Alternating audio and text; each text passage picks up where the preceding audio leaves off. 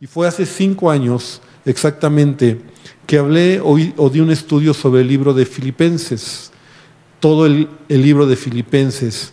Entonces, hoy en la mañana, desde que me desperté, estuve leyendo varias veces y escuchando el libro de Filipenses, que solamente son cuatro capítulos. Entonces, tomé una decisión de hablar sobre Filipenses. Inicialmente quería hablar como eh, lo mismo, digamos, como tomar el bosquejo y, y reacomodarlo, pero francamente cuando estaba estudiando, Dios puso en mi corazón hablarlo desde otro punto de vista, no tanto capítulo por capítulo o versículo por versículo, sino hablando como conceptos. Y ahorita voy a explicarte lo que quiero compartirte. Porque mira, Pablo, el apóstol Pablo, que es el autor del libro a los filipenses, fue un hombre que a lo largo de su vida vivió muchos momentos de crisis y muchas veces eh, sus planes no resultaban o no resultaron como él como él planeaba las cosas, ¿verdad? Muchas veces las circunstancias externas cambiaron, sus rutinas cambiaron, la gente a su alrededor hizo que cambiaran sus, sus planes de Pablo, el mismo gobierno en el que él estaba en ese tiempo, ¿verdad? El gobierno, el imperio romano, hizo que cambiaran muchas cosas en su vida y el mismo infierno, ¿verdad? Se levantaba contra el apóstol Pablo.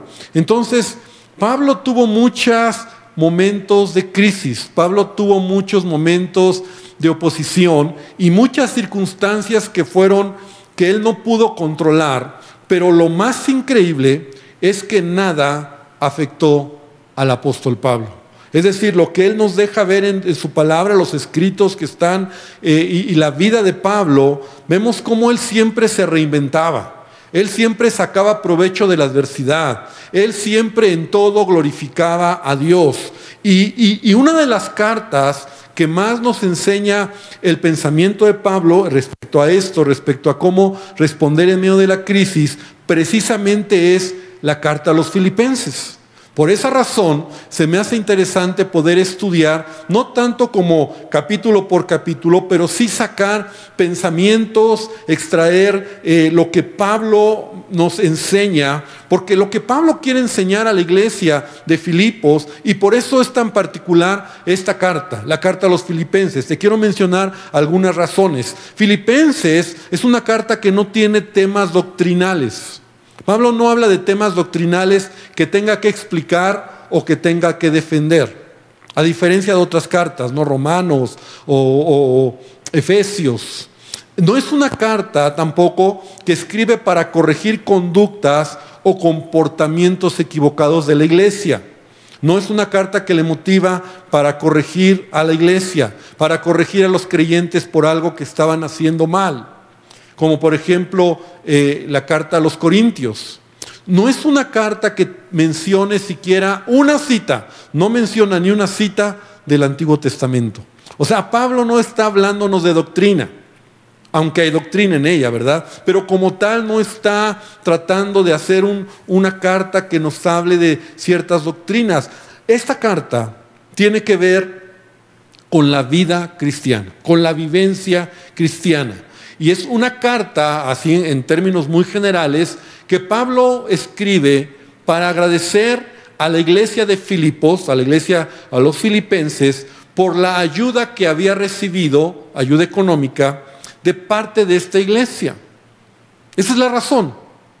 Pero alrededor hay muchas circunstancias que vamos a aprender. Es una carta, ¿verdad? También, que tiene la mayor eh, escrito, ¿verdad? La palabra goz, gózate, gozaos. Esta, esta, frase de Pablo, gózate, gozaos en el Señor, en proporción a lo que está escrito, los cuatro capítulos, o sea, proporcionalmente en los cuatro capítulos, es la carta que más veces Pablo menciona esta frase. Entonces es muy interesante. Y es muy interesante cómo esta carta a los filipenses, ¿verdad? Es una, de las, es una de las cartas donde muchas de las escrituras que tú y yo repetimos muchas veces, que no sabemos incluso de memoria, están aquí. en la carta a los filipenses. O sea, es interesante cómo esta carta entonces tiene mucha riqueza. Por ejemplo, por mencionar algunas, y yo sé que muchos conocemos esas escrituras de memoria, o al menos son como caballitos de batalla que usamos cuando estamos en crisis. Todo lo puedo en Cristo que me fortalece. Está en Filipenses. Mi Dios suplirá todo lo que me falta conforme a sus riquezas en gloria. Está en Filipenses olvidando lo que queda atrás, extendiéndome a lo que está delante, está en Filipenses. El que comenzó en vosotros la buena obra. ¿Cuántos no hemos escuchado o, repetimos esta, este pasaje, verdad? El que comenzó en nosotros la buena obra la va a perfeccionar. Porque para mí el vivir es Cristo y el morir es ganancia. Filipenses también. Hay en vosotros ese sentir que hubo en Cristo Jesús, el cual siendo en forma de Dios no escatimó ser igual a Dios como cosa que aferrarse, sino que se humilló. Esa escritura está en Filipenses, porque Dios es el que produce en vosotros el querer como el hacer. Entonces estoy mencionando versículos que no sabemos y que son tan comunes, están todos en la carta de Filipenses, ¿verdad? Otro más, no que lo haya alcanzado ya, ni que sea perfecto, sino que prosigo, ¿verdad? Dice Pablo, no pretendo haberlo ya alcanzado. Otra más te voy a mencionar, por nada estén afanosos, sino sean conocidas vuestras peticiones delante de Dios en toda oración y ruego. Entonces, si te das cuenta, Filipenses es muy interesante, porque, porque todas estas escrituras que nosotros repetimos cuando oramos, cuando tomamos promesas, están ahí contenidas. Este pequeño libro de solamente o carta de cuatro capítulos, cuatro capítulos, solamente cuatro capítulos, hay verdades muy profundas. Y estos cuatro capítulos los puedes leer en, en 15 minutos, en 20 minutos, ¿verdad? Depende de la velocidad como tú leas. Entonces, yo te invito no solamente para que vamos a hablar varias cosas durante varios miércoles sobre el pensamiento de Pablo en la carta a los filipenses, sino que tú la leas y que tú la releas y que tú la sigas leyendo, porque yo sé que Dios nos va a hablar. Porque de entrada, para poder eh, arrancar entonces con este asunto, eh, desde la manera en que se estableció esta iglesia, ¿verdad? Eh, es muy interesante, porque nosotros conocemos la historia y si no rápidamente te la voy a, te la voy a comentar, está ahí en, el hecho, en Hechos capítulo 16, donde Pablo está eh, iniciando su segundo viaje misionero. Y entonces dice la palabra que él en este segundo viaje empezó a visitar algunas iglesias que ya había establecido en su primer viaje misionero, pero también seguía predicando el Evangelio en otras regiones. Entonces él estaba predicando, él estaba ya, ya había salido de, de la región donde él estaba y él va camino hacia a la región de Asia. Y la palabra de Dios dice que el Espíritu Santo le impidió o le prohibió viajar o dirigirse hacia esa región de Asia. Entonces, Hechos 16, capítulo 16, versículo 6, lo voy a leer para que podamos ver algunos detalles. Dice, y atravesando Frigia y la provincia de Galacia, les fue prohibido por el Espíritu Santo hablar la palabra en Asia. Y cuando llegaron a Misia, intentaron ir a Bitinia, pero el Espíritu no se lo permitió. Y pasando junto a Misia, descendieron a Troas. Entonces, mira, qué interesante. O sea, Pablo está haciendo la obra que, que, Dios le ha mandado. Predicar el Evangelio. ¿Te imaginas que un día, y aquí lo vemos, ¿verdad? El Espíritu Santo le está prohibiendo predicar el Evangelio. O sea, yo no sé lo que pasó por la mente de Pablo, pero Pablo fue obediente a esta voz. Y, siempre lo hemos dicho, que la obediencia trae bendición.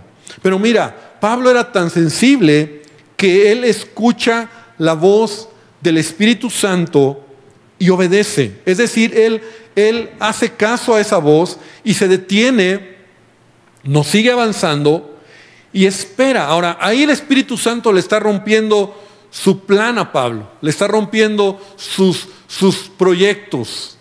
Pero en el siguiente versículo dice, se le mostró a Pablo una visión de noche, un varón macedonio estaba en pie, rogándole y diciéndole, pasa Macedonia y ayúdanos. Y cuando vio la visión enseguida, Pablo procuró partir hacia Macedonia, dando por cierto que Dios nos llamaba para que les anunciásemos el Evangelio. Entonces Dios, para empezar, le cambia los planes a Pablo. Pablo no va hacia donde él quiere, hacia donde él tiene planes, y así es Dios con nosotros. Muchas veces Dios va a cambiarnos nuestros planes.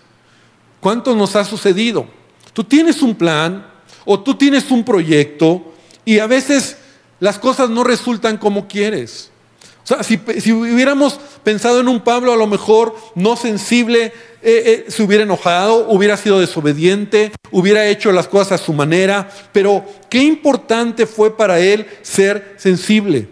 Porque Macedonia, la región de Macedonia, donde él ve esa visión de ese hombre macedonio que le dice, ¿verdad? Eh, en, este, en esta visión, eh, en donde le está rogando que vaya para esta región y le pide ayuda, es donde se encontraba esta zona, ¿verdad? Esta región de Filipos. Entonces, Pablo va hacia Filipos, que está ubicada para que podamos nosotros solamente conocer la zona, lo que ahora es Grecia, ¿no? Donde está ahora Grecia, ahí estaba la región de Filipos. Era una región o era una ciudad muy importante, marítima, lujosa, eh, muy importante. Y es ahí donde Pablo empieza a predicar el Evangelio, porque el Espíritu Santo lo dirige. Conocemos la historia, inmediatamente una mujer rica se conoce, le interesa, escucha a Pablo, eh, se convierte, dice la palabra, que no solamente ella, esta mujer que se llamaba Lidia, sino toda su familia se convierten, Pablo los bautiza, y esta mujer le dice a Pablo y a Silas que, que, por favor no se vayan y que se queden en su casa. Era una mujer que, que era rica, tenía mucho dinero, entonces seguramente tenía una casa muy grande donde Pablo puede quedarse a dormir, a descansar junto con Silas. Y desde ahí empiezan a predicar el Evangelio. Y todo está bien para Pablo. Es, decir, Pablo dice, gloria a Dios porque tú me enviaste. Gloria a Dios porque eh, me llevaste a un lugar donde a lo mejor en las mañanitas, en la mañana cuando Pablo se despertaba, ¿verdad? Tenía su desayuno servido, todo muy bonito, ¿verdad? Tal vez esta mujer tenía sirvientes, entonces le hacían su juguito, su fruta, su huevito, todo muy padre para Pablo. Pero Pablo, pasando unos días, las circunstancias cambian. Y la, historia nos cuenta que hay, hay una mujer que tenía un espíritu de adivinación y que cada día molestaba a Pablo y a Silas, declarando que ellos eran siervos del Altísimo. Pero detrás de ello, ¿verdad? Había una obra demoníaca. Entonces Pablo reprende ese espíritu, sale de esta mujer y conocemos la historia. Los dueños o los que eh, ganaban o obtenían una ganancia de esta mujer, que seguramente también tenían poder, llevan a Pablo y a Silas para acusarlos, los golpean, los maltratan y los llevan a la cárcel. Y la Biblia nos enseña que los llevaron al calabozo más profundo, en donde ahí son atados, ¿verdad?, con un cepo en los pies. Y esa es la historia que conocemos, donde a medianoche Pablo y Silas están adorando al Señor. Ahora, ve cómo hay crisis en todo esto. Crisis en el momento en que Pablo se le cambian los planes. Crisis cuando empieza una obra en Filipos y entonces él eh, todo está bien y de repente cambia la circunstancia y va a la cárcel por causa del Evangelio. Sin embargo, Pablo sale adelante y sigue predicando el Evangelio. La, palabra de Dios nos enseña que Pablo siguió en otras regiones predicando el Evangelio Y esta iglesia de Filipos que fue establecida por Pablo, fue una iglesia que empezó a crecer, empezó a florecer, y tal vez por los primeros años de, del ministerio o de, lo que Pablo estaba haciendo desde que fundó esta obra, eh, le apoyaban a Pablo económicamente con su ministerio, pero en algún momento lo dejaron de hacer. El apóstol Pablo dejó de ver a esta congregación, ya no pudo regresar a verlos, eh, pero en una ocasión la iglesia de Filipos se entera que Pablo está en la cárcel. Más o menos han pasado entre 10 y 12 años desde que Pablo estableció la iglesia de Filipos. ¿Y qué ha sucedido? Ahora Pablo está en Roma, pero está en la cárcel.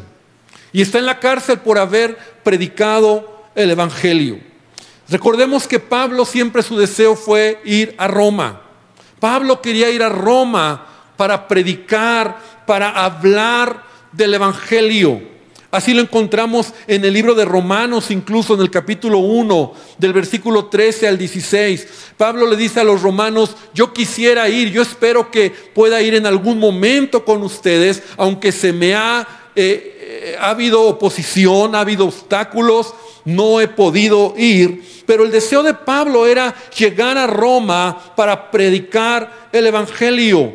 Sin embargo, Pablo llega a Roma en una condición de preso, en una condición de un hombre que tenía un juicio delante de él y tal vez ese juicio que se iba a deliberar era darle libertad o matarlo. Y Pablo lo sabía.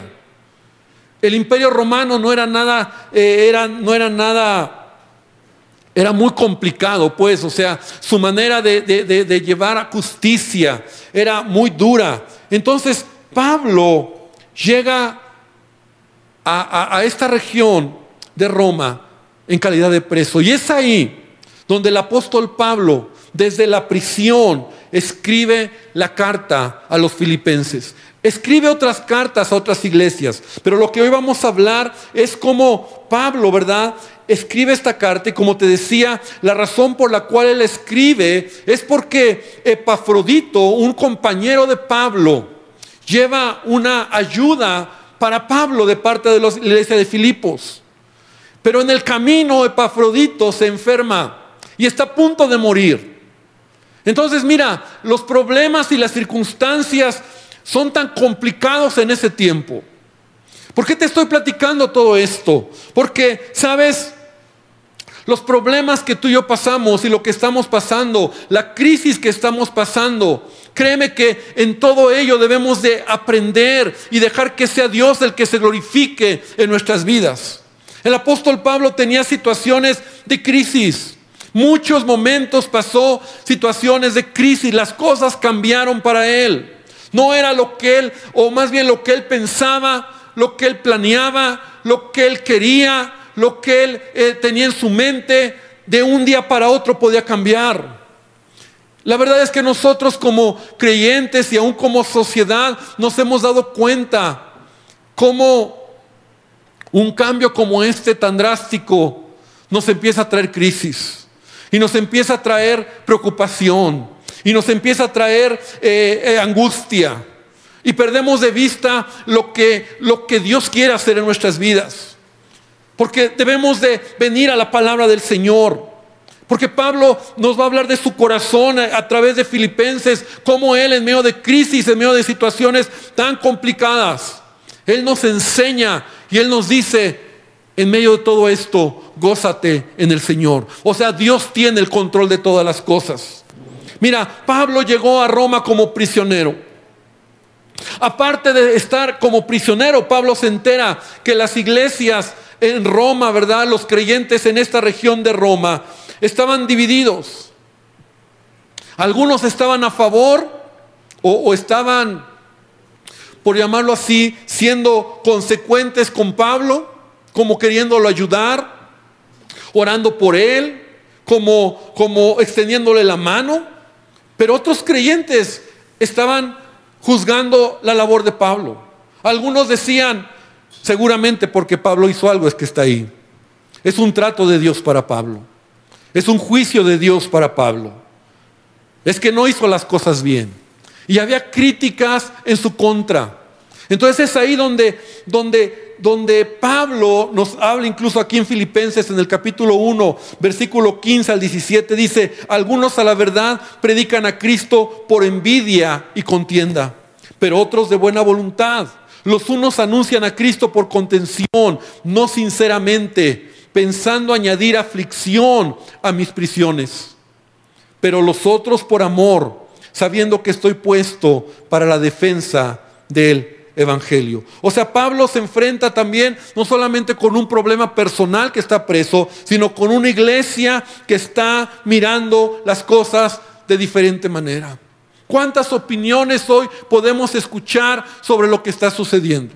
¿Cuántos puntos de vista, cuántas ideas, cuántos pensamientos? ¿Cuántos líderes o personas? Porque hoy, hoy hay oportunidad de que cualquiera exprese su pensamiento y su forma de pensar respecto a lo que estamos pasando.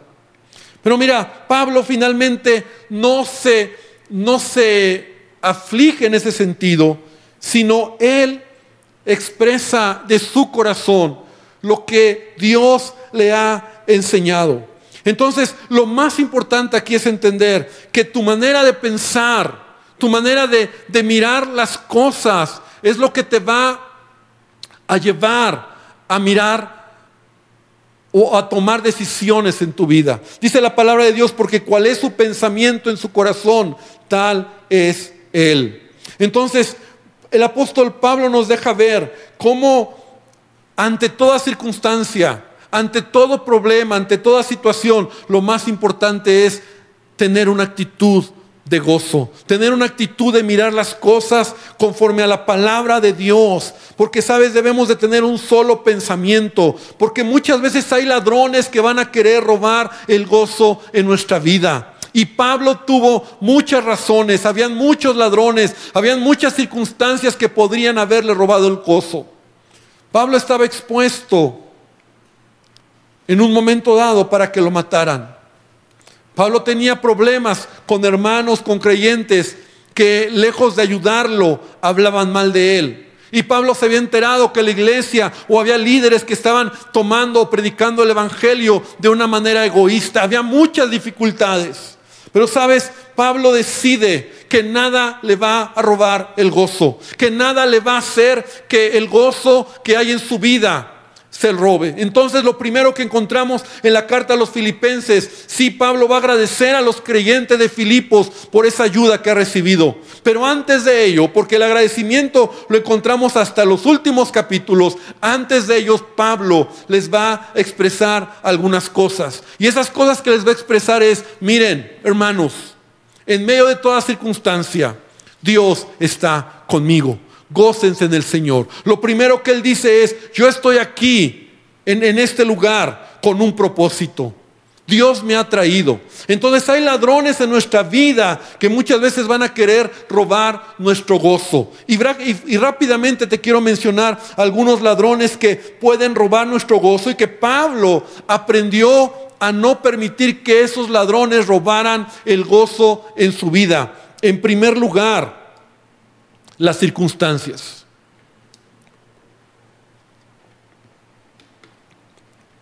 Las circunstancias de la vida son el primer factor que nos puede robar el gozo. Esta pandemia que estamos viviendo nos debe dar una lección para toda la vida, de una vez y para siempre. No tengo control de las circunstancias. Repite conmigo, no tengo control de las circunstancias. Y esto es una realidad que debo de aprender. Y debo de aprenderlo y por favor, que nunca se nos olvide. Que nunca se nos olvide. Porque no hay control. Ahorita lo estamos viviendo en un, en un momento de, de donde todo está, no tienes el control tú. La realidad es que la vida es así. Todo lo que te he venido hablando encuentra en ello a un Pablo que no tiene control de las circunstancias. Él tiene un plan, se cambia. Él tiene un proyecto, las cosas cambian. De repente está en la cárcel, ahora está en Roma a punto de ser enjuiciado por predicar el Evangelio. Y normalmente cuando todo va bien en la vida, es cuando nos sentimos seguros, felices, es más, bendecidos por Dios. Simón, Señor, gracias, todo está muy bien, soy bendecido, soy prosperado. Pero ¿qué pasa cuando las circunstancias cambian? Cuando las cosas no son como, como queríamos o esperábamos. Y yo sé que muchos de los que hoy me están oyendo, incluyéndome a mí, ¿verdad? Tal vez tenías tus planes, tus proyectos, tus finanzas, tu trabajo. Ya te veías, ¿verdad? En, eh, de vacaciones, a lo mejor en esta semana. O en muchas cosas. Pero sabes, nadie de nosotros tenemos control de las circunstancias. Y normalmente nos movemos por las circunstancias. Cuando a veces llegamos a casa enojados, ¿verdad? Cuando el esposo a veces llega a casa, azota la puerta, eh, enojado, grosero, entonces todos piensan y dicen, hoy tuvo un mal día. O sea, en otras palabras, las circunstancias no fueron favorables. ¿Te das cuenta qué fácil es que las circunstancias cambien nuestro estado de ánimo, que las circunstancias cambien nuestra, nuestra percepción al futuro. Hoy en día mucha gente está eh, eh, eh, deprimida, está preocupada, no puede dormir porque las circunstancias nos han cambiado todo. Entonces las circunstancias a veces nos pueden, nos pueden afectar tanto que nos pueden destruir. El poeta Byron escribió, los hombres son el reír de las circunstancias, en un sentido irónico, ¿verdad? Porque no puedes controlar las circunstancias. Segundo lugar, otro ladrón que puede robarte el gozo es la gente. La gente, a Pablo la gente le quería robar el gozo. Ya te mencioné, gente que odiaba a Pablo, gente que golpeó a Pablo, gente que hablaba mal de Pablo, gente que, que trataba de hacerle daño a Pablo. Y te voy a decir algo, la gente siempre será una razón para, para querernos robar el gozo. Gente que ofende, gente que critica, gente que es grosera, gente que a lo mejor se quiere aprovechar de ti. La gente también será un ladrón que quiere robarte el gozo. Y también Pablo enfrentó esto. La gente. Número tres, las cosas que tenemos. Porque la mayoría de la gente hoy en día piensa que el gozo viene por las cosas que tiene. Y Jesús dijo, la vida del hombre no consiste en la abundancia de los bienes que posee. Y mira, esto puede también hacernos perder el gozo. Mira, no hay nada más frustrante, yo no sé cuántos lo hemos experimentado, cuando alguien te roba algo. ¿Cómo te sientes? Cuando alguien te quita algo, cuando pierdes algo que, eh, o sea, se te perdió, que, le dabas un valor, se te perdió tu teléfono, se te, se te pierde algo. ¿Cómo reaccionamos? Entonces, también las cosas en nuestra vida nos puede, es un ladrón que nos puede hacer perder el gozo. Y yo creo que es oportunidad que nosotros reflexionemos, porque mira, Pablo, vamos a aprender en Filipenses, como él mismo dice, pues todo lo que tengo, todo lo que, todo lo que, lo que él me ha dado, Dios, lo que Dios me ha dado, ¿verdad? Abundancia o escasez en todo, puedo darle gracias a Dios. Porque no son las cosas lo que te va a hacer tener gozo. Y finalmente el ladrón, uno de los ladrones más difíciles de quitar en nuestra vida es la preocupación. Y, y este es más difícil porque la preocupación no está afuera, sino adentro de ti. Dentro de ti. O sea, dentro de nosotros, ¿verdad? Mucha gente por tener preocupación se enferma. Mucha gente por tener preocupación ha muerto por afanes, por preocupación, por estrés. Entonces, si Pablo hubiera querido responder conforme a lo que acabo de mencionar, a él le habrían sobrado ocasiones para ello.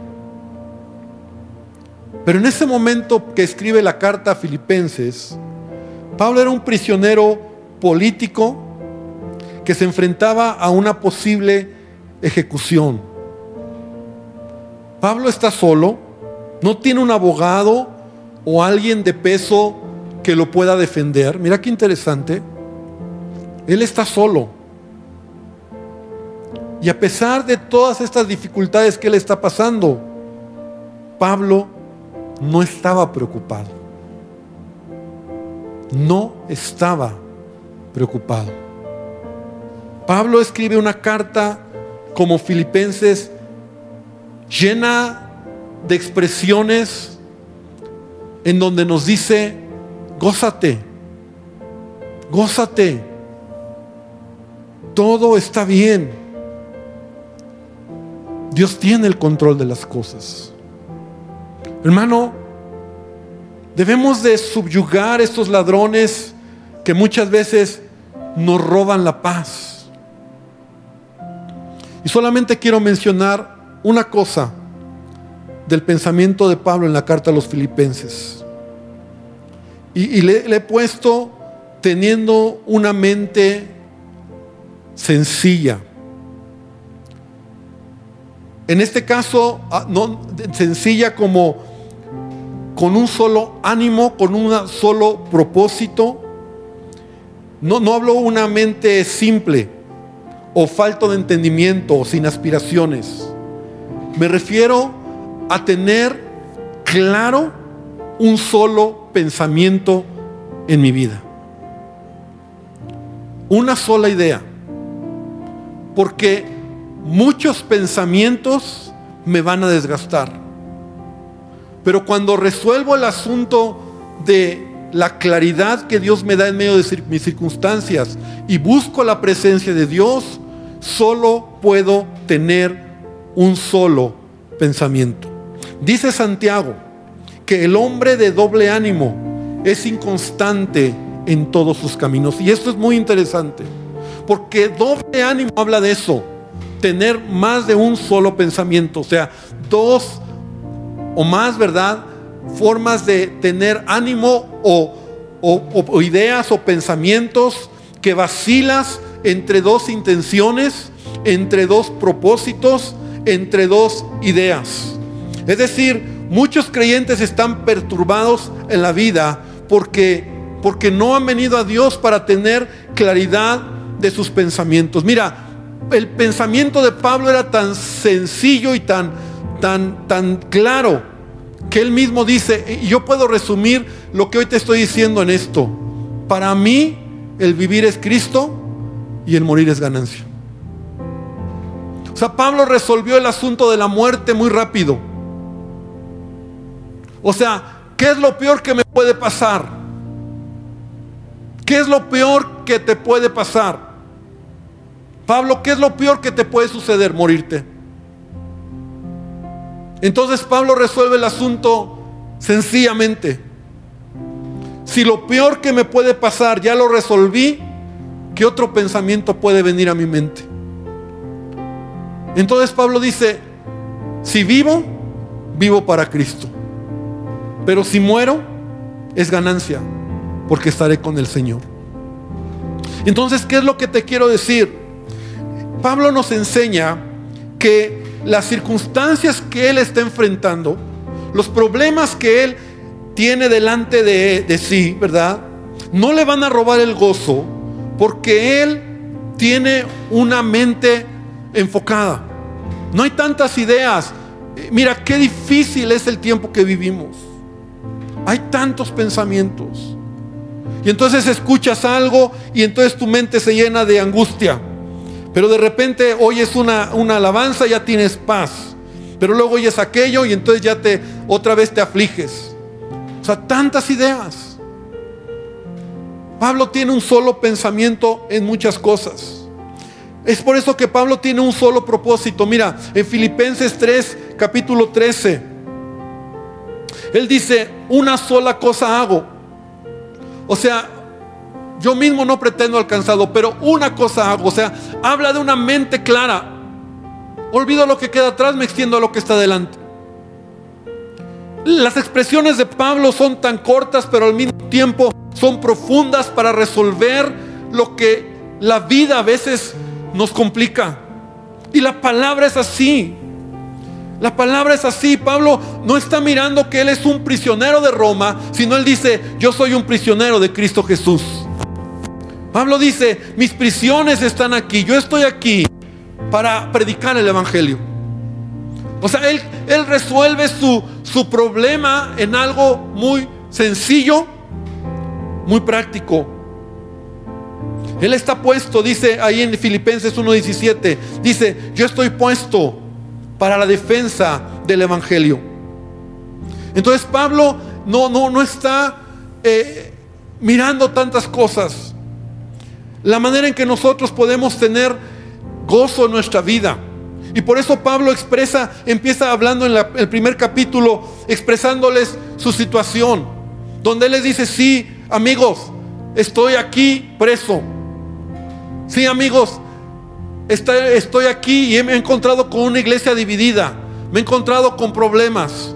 Pero Pablo les está expresando y, y finalmente les dice, pero no se preocupen, Dios tiene el control de todo. Porque aún si me muero, el morir es ganancia. O sea, no es un problema por el cual estoy preocupado. No tenemos por qué llorar, ponernos tristes. Señor, ¿qué pasó? Eh, no querías a Pablo, se acabó tu propósito. ¿Qué sucedió? Simplemente Dios tiene todo bajo control. Simplemente Dios tiene todo en sus manos y nuestra vida está en sus manos. Entonces Pablo encontraba, en otras palabras, siempre el lado bueno de las circunstancias que él vivía. Y lo encontraba de manera sencilla, simple. No simple como cualquier cosa, sino él siempre miraba a Dios y en Dios él podía encontrar lo que, Dios quería para su vida. Y esta tarde, esta noche, yo quiero terminar diciéndote que así como Pablo lo puede resolver, y por esa razón Pablo en esta carta nos habla de gozarnos y de regocijarnos aún en medio de circunstancias difíciles. Y así como Pablo puede expresar esta, este gozo en medio de problemas, yo quiero invitarte para que nosotros de la misma manera, este tiempo, estas 72 horas de oración, vengamos a Dios. Porque Él es el que va a hablar a nuestros corazones.